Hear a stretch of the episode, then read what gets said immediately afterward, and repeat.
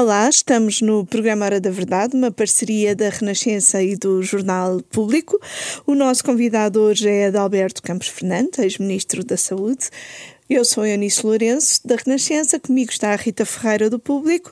Muito obrigada por estar aqui uh, connosco. Ao longo das últimas semanas, escreveu várias vezes nas redes sociais com eh, posições contra a dedicação plena ou exclusiva dos médicos no Serviço Nacional de Saúde que o governo anunciou e colocou em cima das negociações eh, com a esquerda. Por que é que discorda da dedicação plena ou exclusiva, como se lhe queira chamar? Muito obrigado. Bom, eh, sabe, as medidas eh, fazem sentido e podem ser úteis eh, quando estão enquadradas com a realidade que nós estamos a viver. Aliás, eu comentei que, eh, paradoxalmente, a dedicação exclusiva foi criada eh, no final da década de 80 por uma ministra eh, de um governo de direita, a ministra Leonor Beleza, e depois foi eliminada em 2009 por uma ministra de, de um governo de esquerda, a ministra Ana Jorge. A realidade hoje é muito diferente. A realidade hoje é uma realidade em que nós temos um setor privado muito competitivo, muito forte, que um, abrange quase 4 milhões de pessoas, temos, em algumas especialidades médicas, eh, carências que estão identificadas e, portanto, o que nós precisamos é de encontrar para os médicos e não apenas também para o conjunto dos outros profissionais, um projetos mobilizadores que os façam sentir atraídos pelo Serviço Nacional de Saúde, não numa lógica, digamos, de retenção administrativa ou até de prisão, entre aspas, mas numa lógica de projetos eh, concretos. Eh, faço notar que nas unidades de saúde familiar do, que existem nos cuidados primários, uma reforma iniciada em 2005-2006, existem eh, unidades com incentivos, com compromissos de atividade e de desempenho e não existe dedicação exclusiva e, no entanto, são, uh, as remunerações são das mais elevadas no Serviço Nacional de Saúde. Portanto, nós precisávamos desenvolver nos hospitais centros de responsabilidade integrada, como tivemos com o professor Manuel Antunes em Coimbra. Precisamos de repensar todo o edifício das carreiras profissionais na saúde, não apenas dos médicos, dos enfermeiros, e dos outros eh, técnicos de saúde. E repare, o problema que se pode colocar é esta medida, que tudo indica que era uma medida que estava destinada a ficar a, ficar a meio da ponte, se fosse levada ao extremo, faria com que ficassem no SNS os médicos que já lá estão, e que aqueles que têm uma atividade dual, privada intensa, eh, pedissem para sair e isso teria consequências devastadoras, não só na resposta assistencial, mas também na formação dos jovens médicos. Esta é a razão porque eu acho que a medida é extemporânea, porque a realidade de 2021 não é a realidade nem de 89, nem de 2009.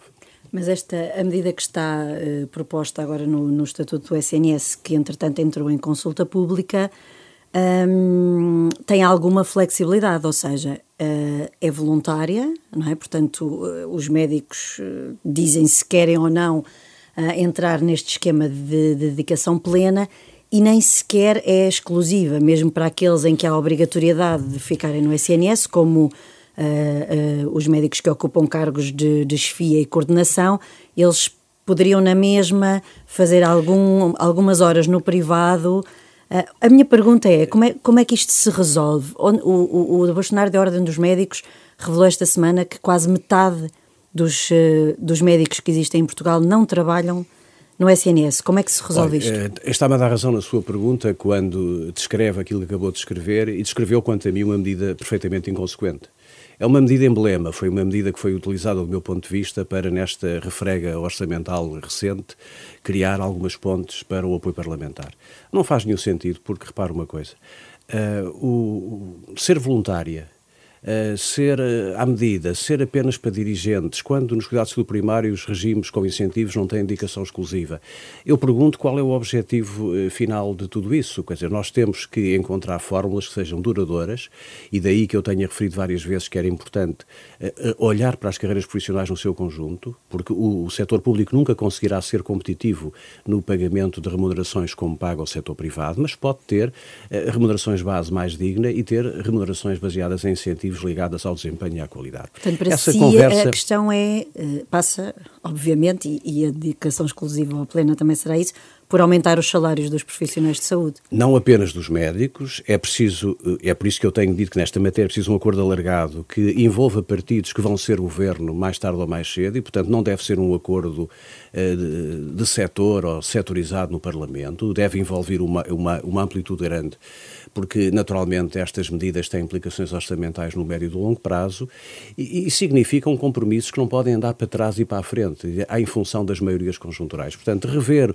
o quadro geral das carreiras profissionais, dar aos médicos que muitas vezes a sua fixação no SNS não tem tanto que ver com a questão remuneratória, tem que ver com as condições de trabalho, os equipamentos, a modernidade das instalações, as equipas, e deixar, eh, se me permite, aliviar esta, esta, esta retórica um pouco tóxica, de que eh, há um ónus sobre os médicos que trabalham no setor privado, que são mais profissionais no setor público ou vice-versa.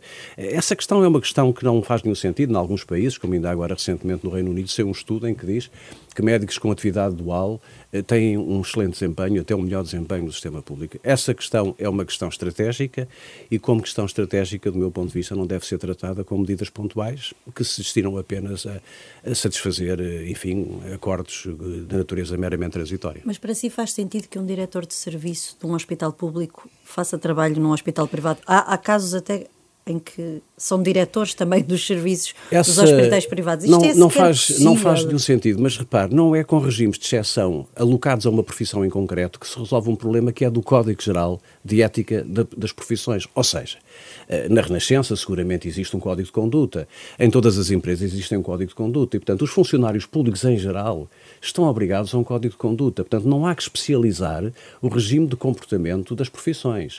Uh, há coisas que efetivamente são, por natureza, inadmissíveis e nenhum diretor de serviço de um hospital privado que esteja simultaneamente no público o é, sem ter tido uma autorização da acumulação de funções pela entidade patronal onde está a trabalhar. E, portanto, é preciso que fique claro que isto não é uma questão que não possa ser resolvida no enquadramento legal atual e que tem muito mais que ver com o Código de Conduta e com o Código de Ética das profissões em geral e dos agentes públicos, do que com a estigmatização de uma profissão em concreto ou de um grupo socioprofissional em concreto, sejam médicos, enfermeiros ou outros. E nessas mudanças que defende de, na forma de, de, gerir e de compensar os médicos na, no Serviço Nacional de Saúde, uma, uma medida positiva também poderia ser a contratação direta de médicos, que tem sido uma diferença entre os hospitais, EPE e as PPPs? Essa é a questão central. Repare, todo este pacote de medidas que foi anunciado recentemente eh, em sede de negociação orçamental, que inclusive previa a criação de uma nova estrutura em cima das estruturas que já existem, uma direção executiva eh, cujas uma competências. De CEO do SNS. Sim, eu penso é? que é um toque de modernidade que foi feito para agradar alguns setores da opinião, mas que não tem nenhuma utilidade prática sem se fazer a reforma administrativa e organizativa do sistema de saúde. Nós temos a ARS, a CSS, EPS, o LS, nós vamos introduzir uma camada extra, provavelmente de burocracia endogâmica, que vai fazer com que a autonomia de que os hospitais se queixam que não têm ainda fique mais agravada. É tão simples quanto isso. O Parlamento tem instrumentos para o fazer, eh, eh, com o Governo, atribuindo aos hospitais empresas, aos hospitais EPE, a autonomia que eles reclamam há tanto tempo. Sim, é. O Hospital de São João ou o Centro Hospital de Lisboa Central, para recrutar um assistente operacional, não pode estar três meses à espera de um despacho das finanças. E, portanto, essa medida vale mais, se me permite, do que mais produção legislativa, mais camadas organizativas, mais lugares, mais decisores, que naturalmente vão eh, incorrer em mais entropia e em menos eficiência. Então, do que se conhece do, da proposta de estatuto do SNS, eh, já disse o que pensa da dedicação plena, já disse que acha que a tal estrutura que implicaria uma espécie de uh, chefe executivo do SNS também não lhe parece positiva. O que é que encontra de positivo na proposta do governo? Eu, Ou não tem nada? Não, não, evidentemente que há aspectos positivos e há aspectos menos positivos. E agora há um processo de discussão pública, é um documento que, aliás, recupera algumas medidas que estão completamente datadas no tempo e fora da atualidade até da, da, das políticas mais modernas e da inovação da gestão organizacional em saúde. Mas, naturalmente, que o, o debate público será útil e as organizações socioprofissionais, os agentes públicos eh, e, e outros podem pronunciar-se sobre ela. Uh, o que me parece a mim é que, mais do que a construção do Estatuto do Serviço Nacional de Saúde, que tem uma orientação, que é uma orientação, uh, eu diria, muito pouco em linha com o espírito dos sistemas de saúde modernos, que precisam de colaboração, precisam de cooperação, precisam de um sentimento de partilha dos esforços em relação às capacidades que são instaladas no terreno. Isso uh, parece-me que essa carga está inscrita neste estatuto. às vezes parece-me que há determinadas pessoas que pensam que é preferível manter um conceito Uh, ainda que um conceito fora do seu tempo, muito rígido, muito unilateral, mantendo pessoas fora do sistema e fora de resposta, do que eh, gerar as flexibilidades e, e a, a, cooperação que naturalmente tem que existir, com o domínio, claro, do Serviço Nacional de Saúde enquanto estrutura uh, central uh, do, do serviço do sistema de saúde e, portanto, como aliás a Constituição da República define, mas não num quadro uh, do unilateralismo ou até mesmo, se quiser, de, um certo, de uma certa aproximação sectária à, à filosofia do Serviço Nacional de Saúde. Tem então esperança que uh, a atual conjuntura e o atual calendário político uh, leve aqui a um repensar desta proposta de, de estatuto? A questão do estatuto no meio desta crise política é talvez a menos importante de todas, porque nós estamos eh, perplexos ainda, passadas algumas horas sobre a votação no Parlamento, de que como é possível uma maioria uh, política que se percebeu que apenas era pouco mais do que uma maioria aritmética, uh, alguns partidos uh, rejeitarem um orçamento num quadro em que nós estamos ainda a sair da pandemia sem ter a certeza se a situação está resolvida, porque há sinais na Europa que nos deixam preocupados, num contexto internacional dominado por uma crise energética e por uma ameaça à estabilidade económica e financeira dos países que nos deixa a todos muito uh, inquietos e, e, ficamos de facto perplexos como é que afinal aquilo que se pensava que era uma maioria política se esgota numa maioria aritmética onde os egoísmos táticos se sobrepuseram ao interesse nacional. Isto tem muito mais importância que qualquer estatuto de Serviço Nacional de Saúde, porque o que está aqui em causa, como imaginam, é o futuro do país e é de facto uh, a estabilidade que o país necessitaria para ter recuperação e para ter Quando uh, fala social. de egoísmos tácitos, está a referir-se ao PCP e ao Bloco de Esquerda presumo. Ouça, qualquer português que acompanhe minimamente a política e a atividade política não pode ter outra leitura de que houve aqui uma sobreposição por razões que eu antevejo que sejam diferentes. Naturalmente, o PCP por razões mais estratégicas, porque é um partido mais estruturado, é um partido que faz uma leitura mais avançada do processo político, mas houve de facto um taticismo da parte do Bloco de Esquerda, que é um partido pouco confiável, é um partido que efetivamente eh, trabalha muito, a, a sua ação política é muito na espuma dos dias e, e, que de facto deu uma prova de que esta, esta solução política eh, tinha as fragilidades que tinha e comprovou-se que efetivamente os interesses nacionais ficaram, eh, naquele momento da votação, um pouco esquecidos eh, dos interesses partidários objetivos. E acha que PCP e Bloco serão penalizados nas urnas ou também pode haver uma penalização para o PS? Ah, eu não, não faço futurologia nessa matéria, quer dizer, em termos de análise, eu direi que as pessoas, o povo português é, tem uma, sens, uma sensatez que é historicamente reconhecida e sempre em processos políticos ela foi revelada. Obviamente que isto vai ter custos eleitorais para os agentes políticos todos, eh, é imprevisível saber quais serão, mas aqueles que foram a causa primeira, a causa próxima da ruptura da, da, desta maioria, portanto, e da rejeição do orçamento, um orçamento que foi, do meu ponto de vista, enquanto membro do Partido Socialista, até longe demais, tendo em conta aquilo que é a preocupação que nós devemos ter com as as próximas gerações, porque o país não se esgota hoje, o país não é nosso. Longe demais em quê?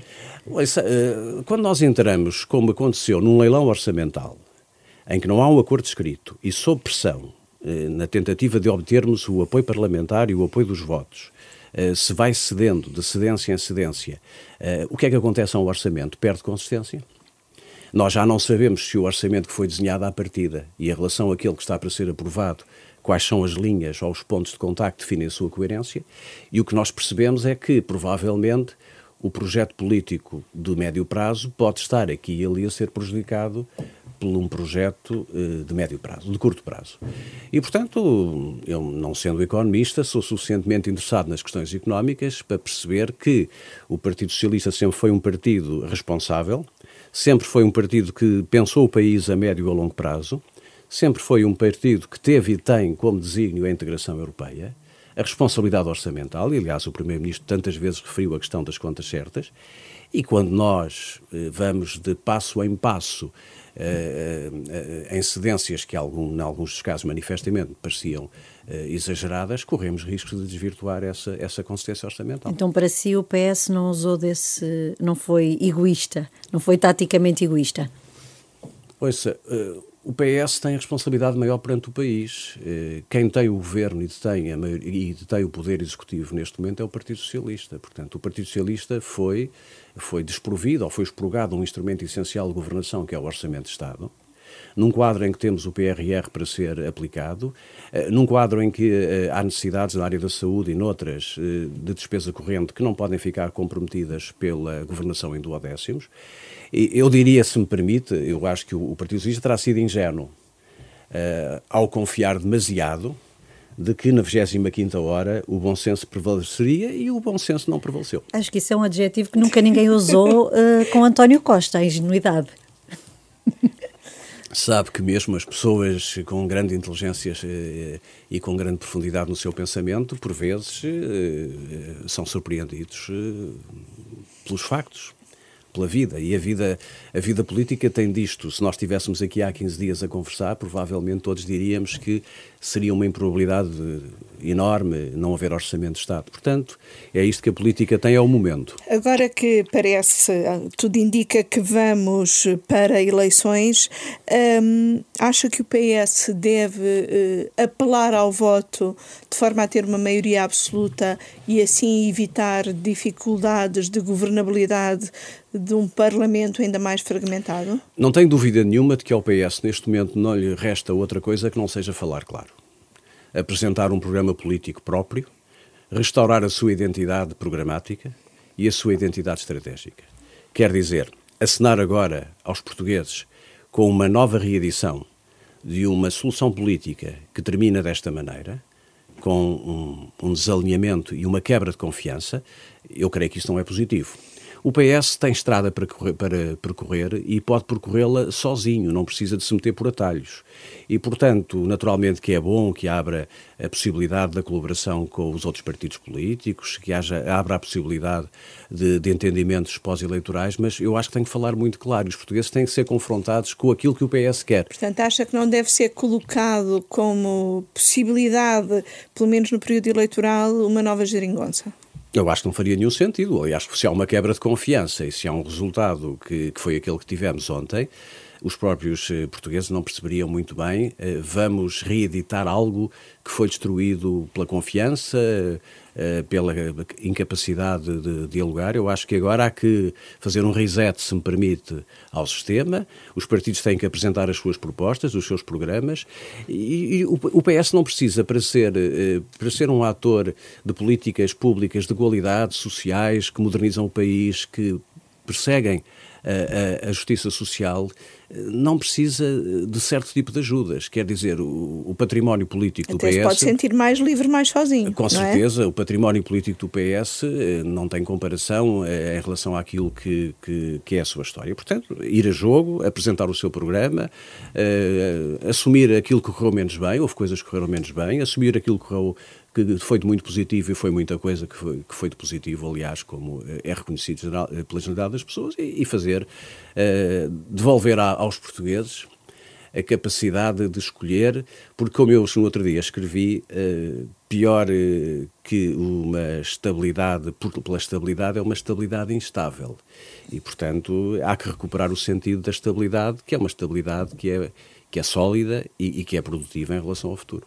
Deixe-me perguntar-lhe por mais um ator destes dias e tempos que temos vivido, que é uh, a atitude uh, uh, do Presidente da República, ali que escreveu nas redes sociais uma publicação um tanto crítica de Marcelo Rebelo de Sousa depois daquela ida ao multibanco em, após a votação do Orçamento do Estado.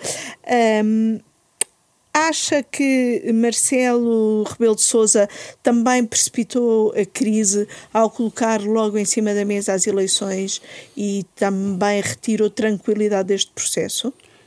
Uh, bom, eu tenho alguma dificuldade em criticar o Presidente da República, aliás, pessoa por quem tenho muita estima e, e que sempre apoiei, mas tenho que reconhecer que neste, neste crise que estamos a viver, nós em algum momento não percebemos bem se o excesso de protagonismo não seria pior do que aquilo que nestes momentos de crise se pedem à Presidência da República, que é em termos até genéricos, nós falamos do, do Gravitas.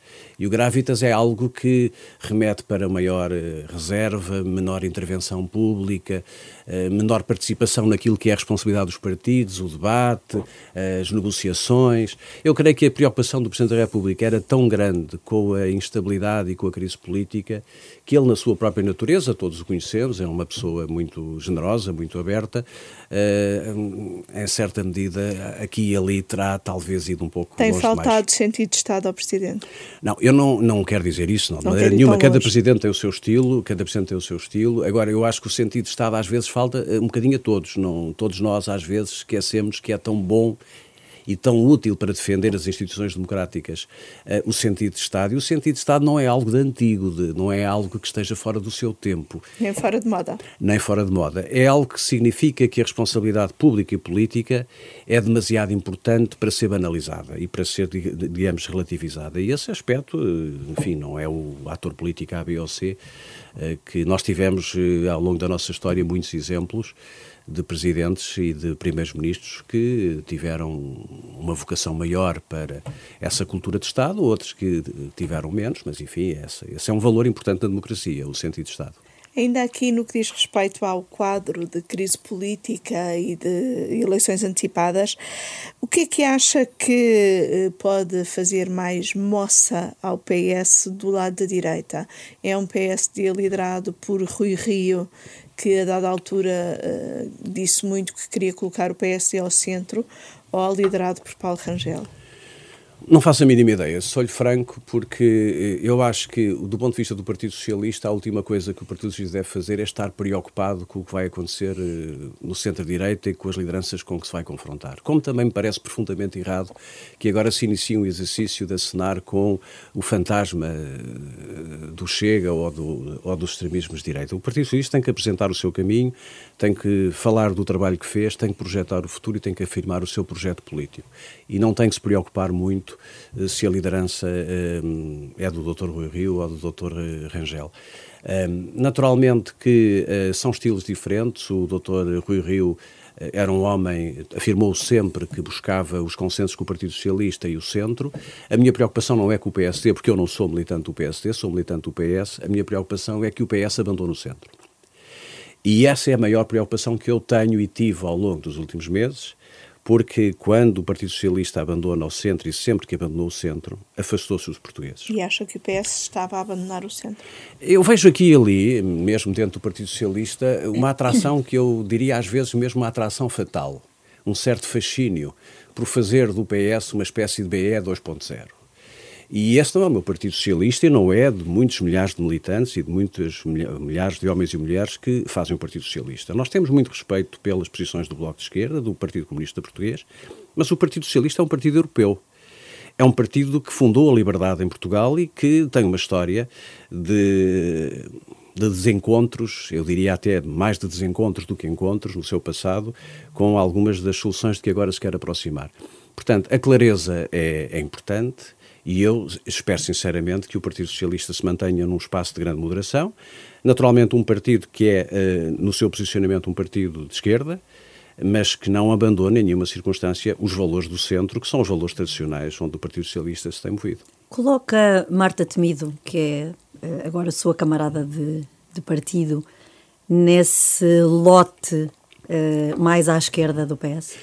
Não sei, eu não lhe conheço o pensamento político e, portanto, o que eu tenho visto, de facto, nas últimas declarações que tem feito, é uma afirmação mais à esquerda, citando, aliás, até cantores de intervenção e até autores eh, políticos mais à esquerda. Eh, enfim, é respeito, como respeito a posição de outros camaradas dentro do partido, eh, e isso não, não me permite, não é matéria suficiente para eu fazer um juízo sobre qual é o posicionamento. Mas falou várias vezes da, de- da necessidade de se abandonar a, a retórica ideológica ah, na saúde, Sobretudo a que não é do Partido Socialista. que é qual?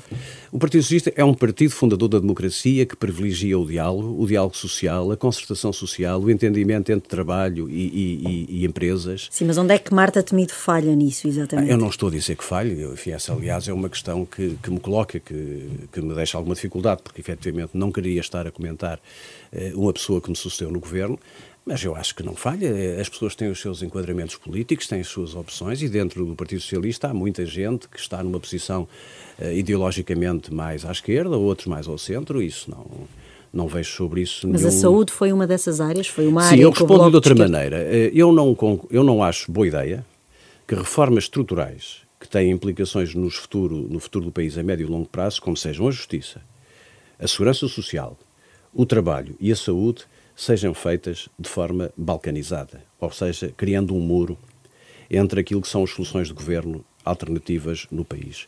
Nós podemos dialogar e devemos com a esquerda, mas naturalmente que estas reformas não devem estar expostas ao risco de uma mudança de governo, fazer a reversão dessas mesmas medidas.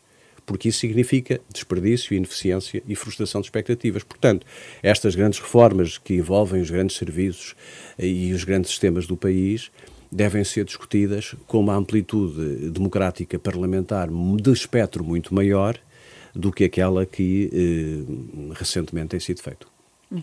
Um, continuando só aqui um bocadinho na saúde, um, tem-se falado, e aliás todos os anos se fala, e o, e o, e o ministro Manuel Leitor tem, tem, tem batido bastante nessa tecla, na, na criação de mais cursos de medicina. Qual é a sua posição em relação a isto? Um, e se acha que a Ordem dos Médicos, neste caso, assume um papel demasiado eh, corporativista? Bom, em relação aos cursos de medicina, como em relação a quaisquer outros cursos, a questão que se coloca sempre é a qualidade. E, portanto, nós até podemos, no limite, dizer temos hoje em dia um número de alunos formados pelo conjunto das faculdades de medicina que é excessivo. Isso é uma coisa diferente, dizer se temos mais uma ou duas faculdades de medicina. Podemos até imaginar que as atuais reduzem o número de alunos. O epicentro da decisão é apenas e só a qualidade.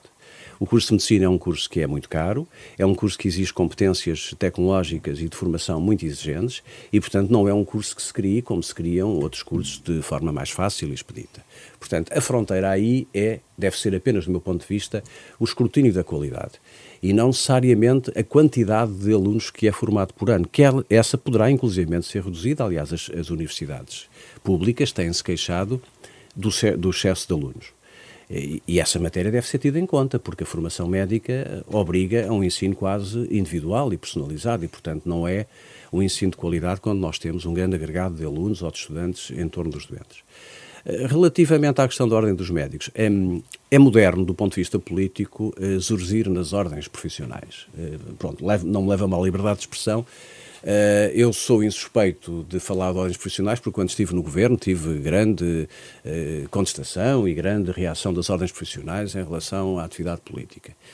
O que me parece perigoso é misturar as coisas. Uma coisa é a regulamentação das ordens profissionais relativamente àquilo que são as exigências do direito europeu e é as ordens profissionais não terem, digamos, uh, poderes que extravasam a legitimidade democrática e até de cidadania uh, dos seus associados.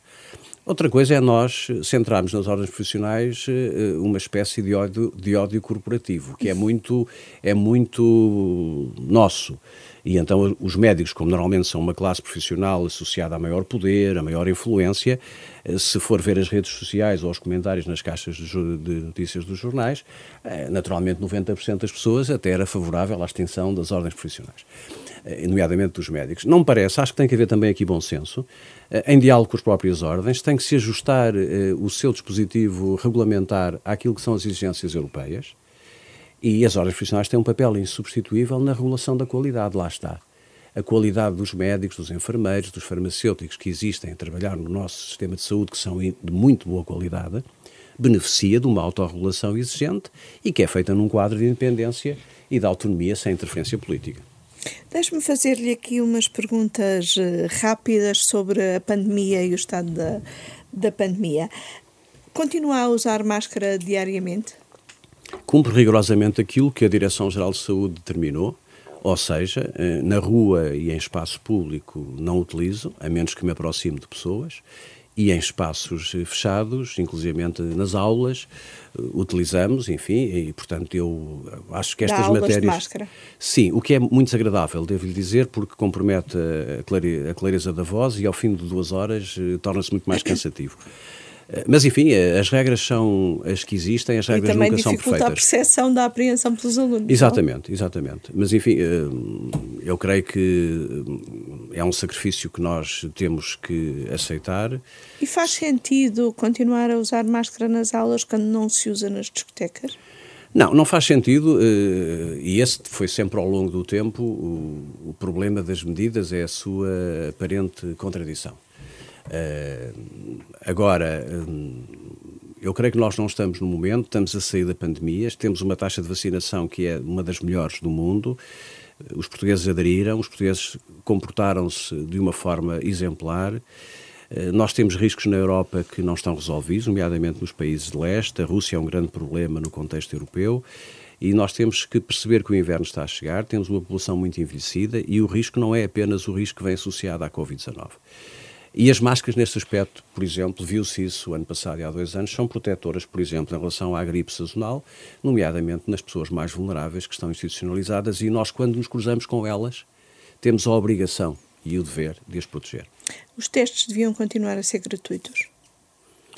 Eu creio que quando, em circunstâncias em que eles sejam obrigatórios, naturalmente deviam ser gratuitos. Que avaliação faz da hum, da atuação da Direção-Geral uh, de Saúde. Um, Surpreende-o que tenham sido mudadas várias pessoas na Direção-Geral de Saúde, mas a diretora se mantenha a mesma?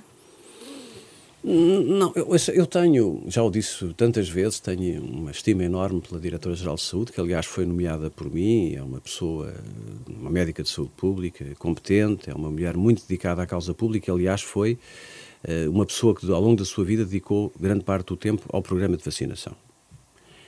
Ela cometeu erros no princípio, que, que já os assumiu, uh, baseada em alguma incerteza, em alguma falta de conhecimento, muitas vezes foi apanhada no turbilhão uh, das dúvidas e das contradições, uh, mas eu não consigo deixar de olhar para ela como uma mulher que deu tudo o que tinha, do ponto de vista da, do serviço público, para ajudar o país a atingir aquilo que foi essencial, que foi a vacinação.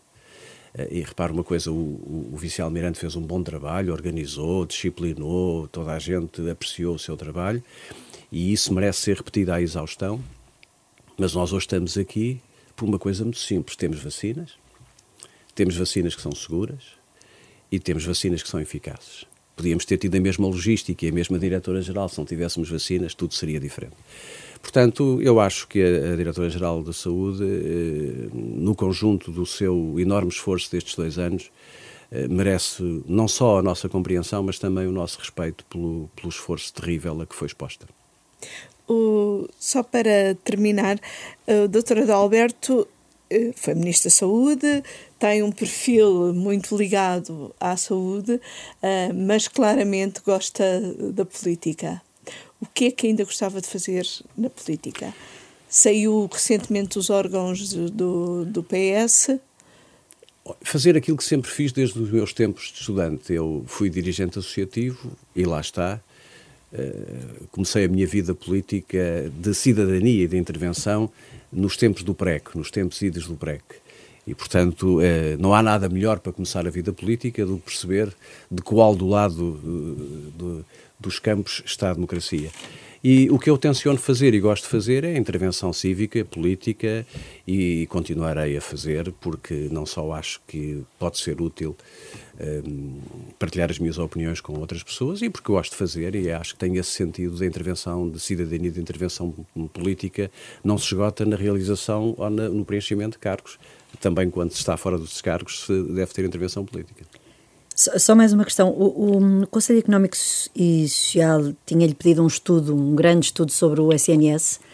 Já está feito? Não, está atrasado e a culpa é minha. Aliás, eu já pedi desculpa ao, ao, Presidente do Conselho Económico e Social e aos colegas que estão envolvidos. Eu Atrasou-se os tempos por uma questão de, de, de, de dificuldade de, de, de, gerir a disponibilidade do tempo. Portanto, nós estamos a, a, a arrancar com, com os estudos, estamos a criar os grupos de trabalho, vamos fazer um evento uh, público que provavelmente vai ter que ser adiado para janeiro, estava previsto para agora, mas que, enfim, todo este contexto recomenda que ele seja adiado, mas ao longo de 2021, 22, aliás, eh, creio que ainda no primeiro semestre nós teremos com certeza o, o trabalho concluído. Muito obrigada, doutora Alberto Campos Fernandes. Hora da Verdade volta na próxima quinta-feira com outro convidado.